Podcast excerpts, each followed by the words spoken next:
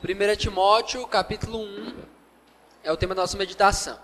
Alguns lembretes bem rápidos, não temos muito tempo para recapitular, certo? Alguns lembretes e um pouco do que a gente já viu para que a gente possa pegar o caminho aqui. Hoje a gente vai meditar no 1 Timóteo 1, do 8 ao 11, certo? Foque aí, versículos de 8 a 11. Paulo escreve para Timóteo. Essa carta é enviada para Timóteo, que no momento estava pastoreando a igreja de Éfeso, certo? É, os irmãos da igreja de Éfeso estavam sendo pastoreados por Timóteo e Paulo, um pouco antes de enviar essa carta, havia estado em Éfeso e havia percebido alguns problemas que precisavam ser tratados com urgência. Ele não podia ficar e deixou Timóteo lá. E para ajudar nessa missão, ele envia essa carta para encorajar Timóteo a corrigir algumas questões da igreja de Éfeso, certo? Então a carta de Paulo a, a Timóteo tem esse propósito. Timóteo está em Éfeso pastoreando, tem problemas para resolver e Paulo escreve para ajudá-lo a lidar com esses problemas, basicamente para repreender e corrigir alguns ensinamentos errados que estavam acontecendo na igreja e também para estabelecer uma liderança masculina firme na igreja que estava se perdendo, certo? Então a gente tem esses seis capítulos de 1 Timóteo, Paulo fazendo isso. Algumas advertências, alguns encorajamentos para corrigir problemas doutrinários e para ajudar Timóteo a organizar a, a igreja, o culto da igreja e a doutrina da igreja. Nas nossas duas primeiras mensagens, principalmente na segunda, é, a gente tratou sobre a missão de Timóteo naquele lugar. Paulo escreve dizendo: Timóteo, você tem que advertir, você tem que corrigir algumas pessoas aí que não estão ensinando coisas corretas. No finalzinho do versículo do versículo 3, Paulo diz que ele deveria de mostrar certas pessoas a fim de que não ensinassem outra doutrina.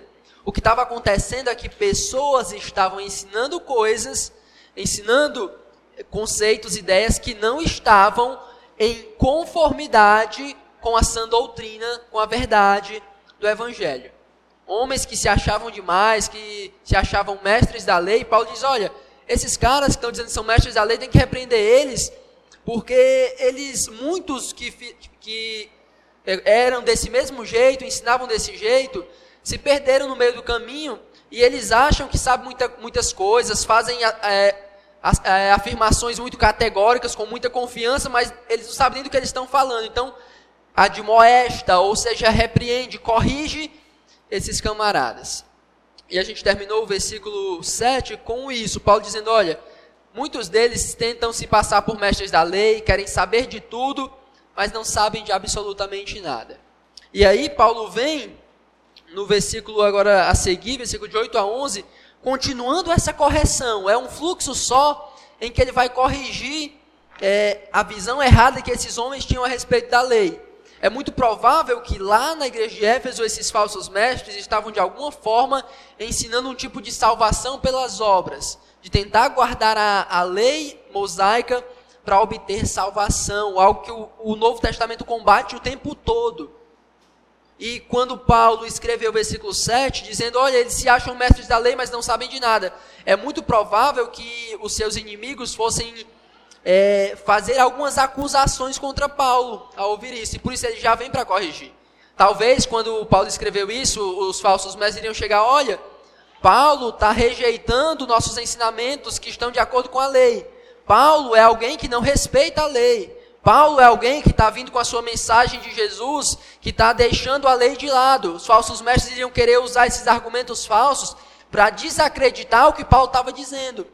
Então Paulo vai escrever os versículos de 8 a 11 para dizer que de maneira alguma ele era contrário à lei, que de maneira alguma ele rejeitava a lei, mas que a lei tinha um propósito correto que os falsos mestres não estavam entendendo. E a gente vai ver exatamente isso, qual é o propósito genuíno da lei de Deus, certo? O propósito genuíno da lei de Deus é, é 1 Timóteo 1, do 8 ao 11. Tá bom? Vamos ler essa passagem.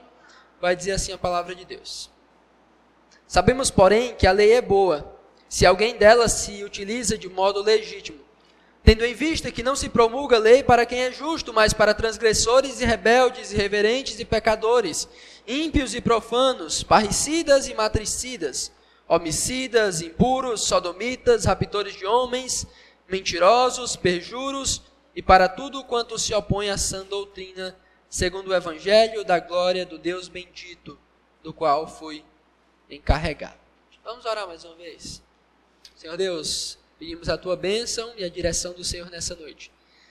Que o Senhor fale com poder e com intensidade ao nosso coração. Me ajuda a ser um instrumento de bênção no teu povo, a transmitir com clareza e fidelidade. Que o Senhor me ajude, me dando graça nesse tempo. Esteja comigo, Deus, eu peço assim ao Senhor, ilumine a mente dos meus irmãos e abre seus corações para acolher com mansidão a tua palavra. Em nome do teu filho Jesus. Amém. Qual o propósito genuíno da lei? A gente vai fazer daquele jeitinho, certo? O texto é pequeno. Eu vou fazer algumas explicações sobre ele, comentar, é, tentar deixá-lo claro para você o que, é que Paulo está dizendo aqui. E aí, depois, logo após isso, eu faço algumas aplicações para a gente encerrar, tá bom? Com base também nesse texto bíblico.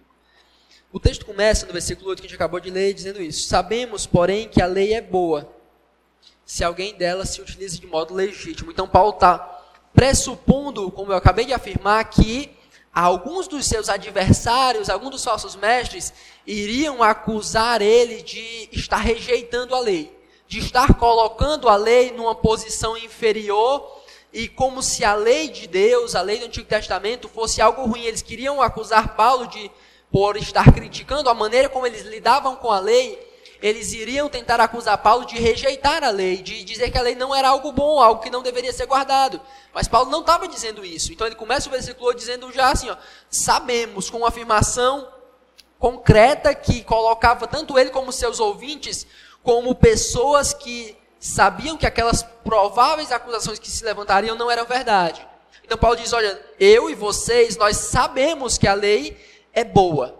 Paulo não tinha dúvidas sobre o valor da lei. Qualquer insinuação de que Paulo não valorizava a lei, que Paulo estaria tratando a lei de maneira leviana, não era verdade, não era genuína, porque ele diz para os seus leitores: olha, olha, nós sabemos que a lei é boa, mas ele faz uma ponderação. Ele diz que ela é boa se alguém dela se utiliza de modo legítimo. Ou seja, aqui está pressuposto que existe uma maneira correta de usar a lei, existe uma maneira errada de usar a lei. Não é que Paulo em si discordava da lei ou do valor da lei ou desacreditava disso, mas ele entendia que falsos mestres naquela igreja estavam usando a lei de uma maneira que ela não deveria ter, eh, estar sendo usada. Eles estavam ensinando coisas relacionadas à lei. Eu sabia que isso ia acontecer. Eles estavam ensinando coisas que é, de, é, usando a lei para ensinar coisas que não deveriam ser ensinadas de maneira alguma. Não é que a lei era o problema em si, mas era a maneira como os falsos mestres estavam lidando com a lei naquele lugar. E aí no versículo 9 ele vai explicar o que era, o que era que eles estavam fazendo. Vai dizer assim, versículo 9: Tendo em vista que não se promulga lei para quem é justo. Ou seja, os falsos mestres naquela naquele lugar em Éfeso, estavam tendo uma atitude de se colocarem como justos. As palavras de Paulo aqui não é de que realmente eles eram justos, mas é um, um, tom irônico, semelhante ao que Jesus disse com os fariseus. Jesus disse que não veio para chamar justos, mas pecadores ao arrependimento. Não porque aqueles homens é, eram realmente justos, mas porque eles se achavam justos. E Paulo aqui está usando no mesmo sentido. O argumento de Paulo é: esses falsos mestres que é, dizem que já são justos, dizem que é, conseguem guardar toda a lei, é, eles não estão falando a verdade, eles estão mentindo. Porque a lei não é feita para justos, nenhuma lei é dada para justos, nenhuma lei é colocada para aqueles que são perfeitos. A, a lógica de Paulo é: se você é justo, se você é perfeito, você não precisa de lei nenhuma. Se você é puro, é perfeito por natureza, você não precisa de lei alguma, não há necessidade de lei alguma para você, porque você não falha, você não erra. Então não há necessidade de se dar uma lei para você. E eles achavam que se achavam justos, se achavam perfeitos, se achavam puros em tudo que faziam. Então Paulo diz: olha, há um modo errado de se lidar com a lei. E o modo errado de se lidar com a lei é o que eles estão fazendo. Eles se acham justos, eles se acham perfeitos, mas a lei não foi dada para quem é perfeito ou para quem é justo. E ele continua. Mas para transgressores e rebeldes, irreverentes e pecadores, ímpios e profanos, parricidas e matricidas, homicidas, impuros, sodomitas, raptores de homens, mentirosos, perjuros e para tudo quanto se opõe à sã doutrina. Aqui Paulo, ele corrigiu, ele disse qual, qual não é o objetivo da lei. Ele diz, olha, esses homens se acham justos e, e dizem que amam a lei, mas está errado. Porque a lei não é dada para quem é justo. Não, não há necessidade de se dar uma lei, eles se acham justos, então se eles, vamos admitir que eles são justos. Para que, que eles precisariam de lei? Não há necessidade de lei. A lei é dada para pecadores. E aí ele usa vários termos em sequência. Transgressores, rebeldes, esses primeiros termos aqui, irreverentes e pecadores, ímpios e profanos, são termos mais gerais que caracterizam todos os seres humanos por natureza. Todos nós somos pecadores, irreverentes, ímpios, profanos. Todos nós nascemos com essa inclinação em oposição a Deus. Todos nós nos encaixamos em algum desses pontos aqui. Todos nós, por natureza, nos encaixamos em uma dessas categorias de ímpios, de pecadores, de irreverentes, de transgressores. Todos nós nos colocamos em oposição à lei de Deus. E aí, no versículo 9, versículo 10, ele coloca alguns mais é, mais específicos, impuros, qualquer um que pratica imoralidade sexual, divórcio, fornicação, tudo está incluso aqui. É, sodomitas, algumas versões mais modernas já vão colocar os que praticam atividades homossexuais, raptores de homens, mentirosos, perjuros. Perceba, se você lembrar dos dez mandamentos, você vê que essa sequência aqui toda está em paralelo com o, os dez mandamentos. A primeira, a gente pode dividir aqui, o pessoal normalmente divide em as duas tábuas, os quatro primeiros em referência a Deus, os seis últimos em referência ao relacionamento uns com os outros. E aqui ele diz: homicidas, não matarás, é, raptores de homens. A ideia aqui é de pessoas que sequestravam escravos, roubavam escravos, não furtarás.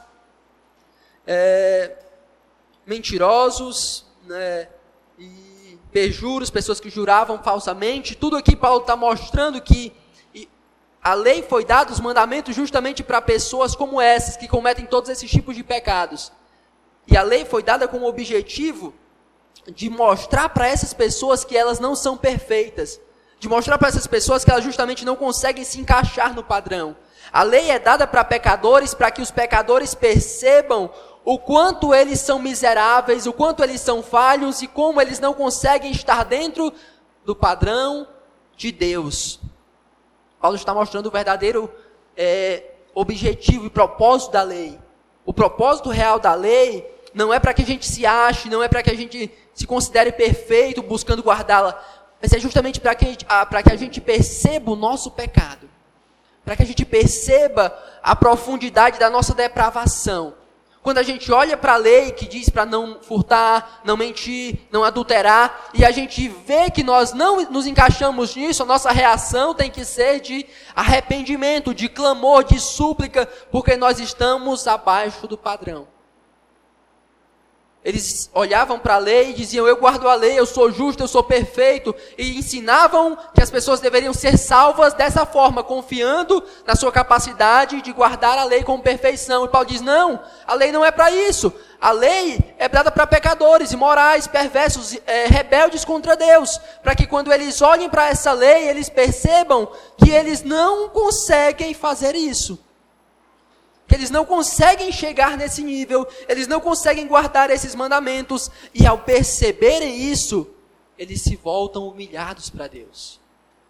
O papel da lei é expor o nosso, o nosso pecado, é expor a nossa vergonha, é expor a nossa rebeldia, é expor a nossa incapacidade de fazer qualquer coisa para agradar a Deus. E quando alguém se depara com essa lei e vê que você não consegue chegar lá, você deve ter uma atitude de reconhecer a sua miséria, se voltar para Deus, clamando a graça de Deus e clamando o perdão de Deus através de Jesus.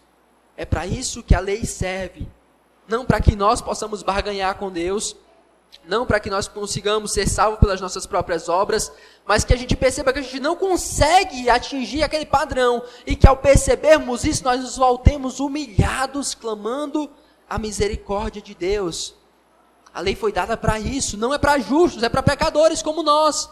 E quando você olha para a lei, a sua reação deve ser essa, de perceber que você só pode depender da misericórdia de Deus, porque por guardar a lei você nunca seria salvo. Ninguém seria salvo. Ele termina o versículo 11 dizendo: Segundo o evangelho da glória do Deus bendito, do qual eu fui encarregado. Ele encerra falando do evangelho justamente por isso. Porque é por causa é, é através do evangelho que nós conseguimos é, a salvação e encontrar misericórdia em Jesus. Não porque nós guardamos a lei, mas porque a lei, a lei revelou quem nós somos e nós agora dependemos do Evangelho para ser salvos. Esse Evangelho.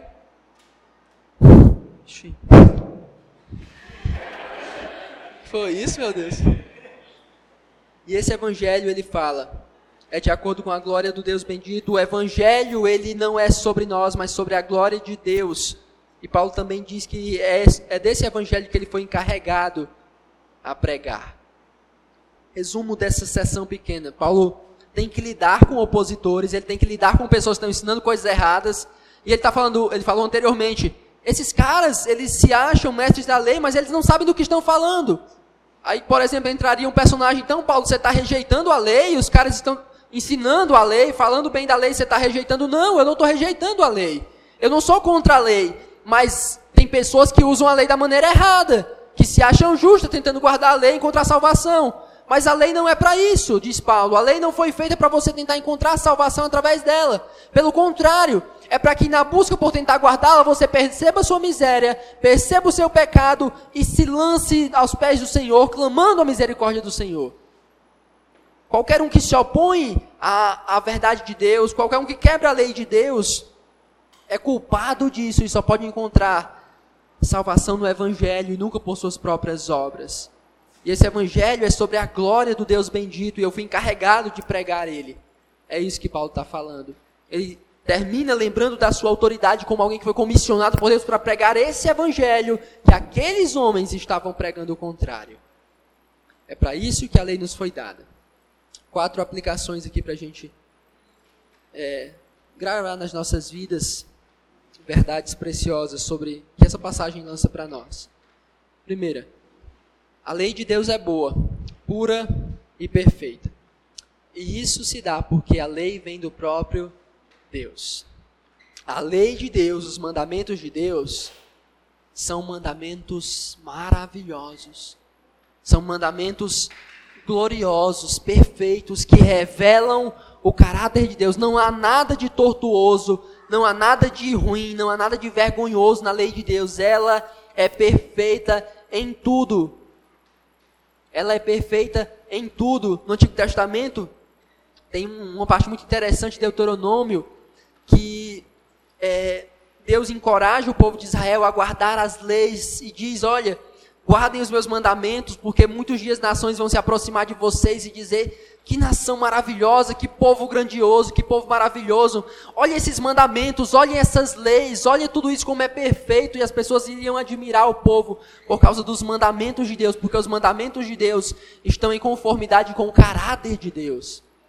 A lei de Deus, toda a sua palavra, tudo que ele disse no Antigo e no Novo Testamento é perfeito, porque vem do próprio Deus, ela é pura, ela é genuína, ela é maravilhosa porque vem dele. Não há nenhum problema na lei. Não há nada de ruim na lei. Não há nada de errado na lei de Deus.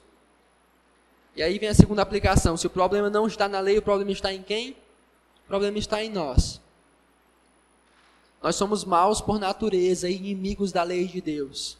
O problema nunca se encontra nos mandamentos de Deus. O problema nunca se encontra na lei de Deus. O problema está em nós por natureza, todos nós estamos em oposição aos mandamentos de Deus. Todos nós nos desviamos, todos nós somos imundos perante a lei de Deus, todos, todos nós somos incapazes de guardar a lei de Deus, e todos nós, por natureza, odiamos a lei de Deus, odiamos os princípios de Deus, odiamos é, as verdades que Deus traz para nós. Isso, a implicação disso é uma visão correta de quem nós somos. Eu acho que você, eu, eu creio que você é, olhar para um texto como esse, que apresenta o objetivo da lei de Deus e diz, descreve como nós somos e como nós nos portamos diante da lei, fala muito sobre a nossa natureza humana. A gente tem uma série de, de pessoas, de conceitos, de filosofias que tentam nos trazer uma antropologia errada, e a antropologia bíblica é essa, de que nós, por natureza, somos desobedientes, somos rebeldes, somos irreverentes, somos pecadores que odeiam a lei de Deus. Nenhum de nós é bonzinho por natureza. Nenhum de nós é, é, é são, sadio por natureza. Todos nós somos maus por natureza. Todos nós detestamos a lei de Deus. Todos nós somos inimigos da lei de Deus. Até que sejamos tomados como filhos. A lei de Deus é boa, pura e perfeita. O problema não está nela.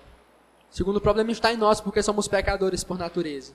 Terceiro, que é a mensagem central desse texto, terceira aplicação, a lei tem o objetivo de revelar nossa maldade, a fim de que vejamos a grande necessidade de um Salvador. É para isso que a lei nos foi dada. Não para que nós percebêssemos algo de bom, porque olhar para a lei só nos faz perceber que há muita coisa errada conosco. Olhar para a lei de Deus é olhar para ela e ver que nós somos maus, que a lei é perfeita, que a lei é pura, que a lei é santa e que nós somos tudo ao contrário disso. Então você olha para a lei de Deus e o propósito dela é que você perceba o quanto você é ruim, o quanto você é mau, o quanto você é pecador. E quando você percebe isso, você se volta para Ele clamando misericórdia, arrependido, é, confessando a sua necessidade de Salvador e a sua incapacidade de guardar a lei. A lei tem esse objetivo. Não para nos gloriarmos, não para que a gente se ache, não para obter salvação, não, mas com o objetivo de revelar a sua miséria, a sua incapacidade. Olhe para a lei de Deus e é, agradeça a Ele porque você não conseguiu atingir o padrão, mas Ele te deu Jesus. E quando você clamou pela misericórdia de Jesus, Ele te salvou, não porque você fizesse algo de bom, mas porque é, ele foi misericordioso, porque você sempre foi contra a lei dele, você sempre rejeitou a lei dele, você sempre foi inimigo da lei dele, mas mesmo assim, ele te salvou pela sua grande misericórdia. A lei tem esse objetivo: revelar nossa maldade, a fim de que vejamos a grande necessidade de um Salvador. Quarta aplicação, e não, ser, não poderia ser diferente diante disso, tanto a lei como o Evangelho manifestam a glória do nosso Deus bendito. É assim que ele termina essa sessão, falando que o Evangelho é o Evangelho da glória do Deus bendito. E diante disso, não tem nada mais que a gente queira oferecer a Deus, senão todo louvor e toda a glória.